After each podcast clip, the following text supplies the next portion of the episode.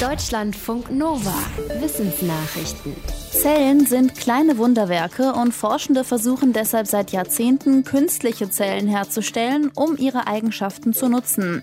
Jetzt hat ein Forschungsteam der Universität New York aus anorganischer Materie zellähnliche Strukturen entwickelt, die der Sache ziemlich nahe kommen. Mithilfe einer chemischen Reaktion, die durch Licht angeregt wird, können diese Strukturen eigenständig Material aufnehmen, konzentrieren, speichern und wieder abgeben. Das ist eine wesentliche Funktion lebender Zellen und man könnte sie zum Beispiel nutzen, um Wirkstoffe im Körper an die richtigen Stellen zu bringen. Die künstlichen Zellen können aber noch mehr. In Experimenten nahmen sie kleinste Verunreinigungen aus Wasser auf oder schluckten E. coli-Bakterien und fingen sie in ihrer Membran ein, quasi so wie im Videospiel Pac-Man. Das könnte eine neue Methode zur Bekämpfung von Bakterien im Körper bieten. Die Forschenden wollen jetzt Zellen bauen, die unterschiedliche Aufgaben erfüllen und die verschiedenen Zelltypen außerdem dazu bringen, miteinander zu kommunizieren. Für viele Kinder und Jugendliche hat die Corona-Pandemie vor allem jenseits von Covid-19 negative Folgen für deren Gesundheit. Das zeigt jetzt auch eine aktuelle Analyse der Krankenkasse DAK. Es geht um Krankenhausdaten von knapp 800.000 Kindern und Jugendlichen im Alter bis 17 Jahren. In der Studie zeigt sich, dass während der Pandemie vor allem die Zahl der Behandlungen wegen Übergewicht und Essstörungen nach oben gegangen ist. Allein wegen Adipositas wurden letztes Jahr 60 Prozent Prozent mehr Kinder und Jugendliche in einer Klinik behandelt als im Jahr davor. Auch Fälle von starkem Untergewicht oder Bulimie nahmen deutlich zu. DAK-Vorstand Andreas Storm spricht von alarmierenden Folgen der Pandemie für die Gesundheit von Kindern und Jugendlichen. Positive Entwicklungen zeigte der Report bei Infektionskrankheiten. Kontaktbeschränkungen und Hygienemaßnahmen sorgten etwa dafür, dass 80 Prozent weniger Darminfektionen in Kliniken behandelt werden mussten. Da, wo heute die Nordsee ist, sah es früher aus wie eine Berglandschaft. Neue detaillierte Messungen mit Hilfe von Schallwellen zeigen hunderte Meter unter dem Meeresboden kilometerbreite Täler und Kanäle. Sie würden von den Gletschern der Eiszeit gegraben. Mit den neuen Daten kann man jetzt zum ersten Mal nachvollziehen, wie die Täler entstanden sind, als die Gletscher immer wieder vorrückten und abschmolzen. Die Forschenden vom British Antarctic Survey schreiben im Fachmagazin Geology, dass es in der Nordsee mindestens sieben Gletschervorstöße gab. Die Nordsee ist erst vor gut 8000 Jahren entstanden, als der Meeresspiegel anstieg. Vorher war das fruchtbares Land. Während der letzten Eiszeit bedeckten einige Jahrtausende lang kilometerdicke Gletscher diese Landschaft. Wenn Bäume Durst haben, dann nehmen sie nicht nur Wasser aus dem Boden auf, sondern auch direkt aus Grundgestein.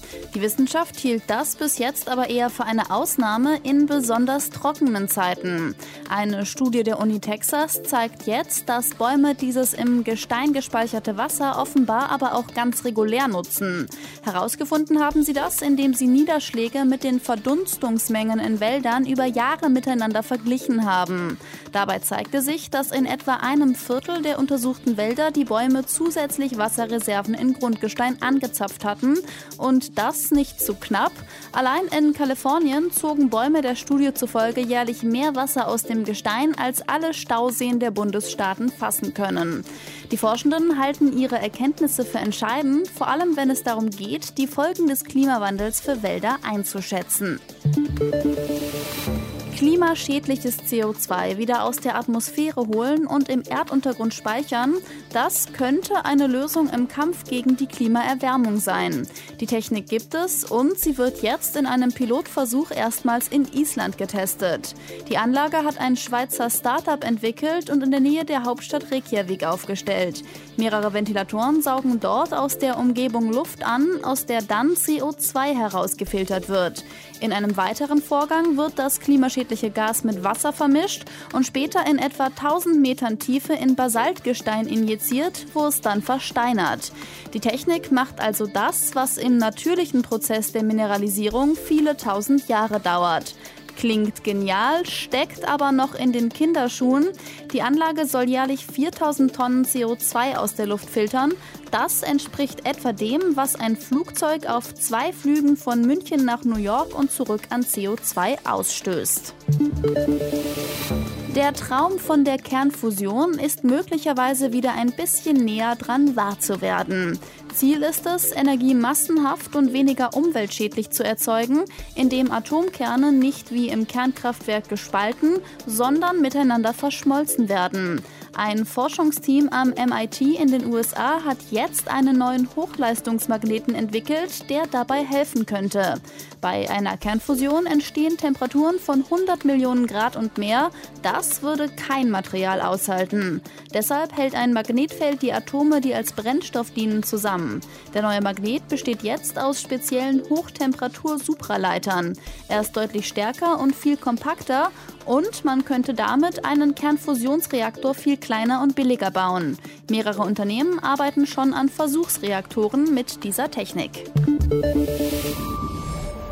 Deutschlandfunk Nova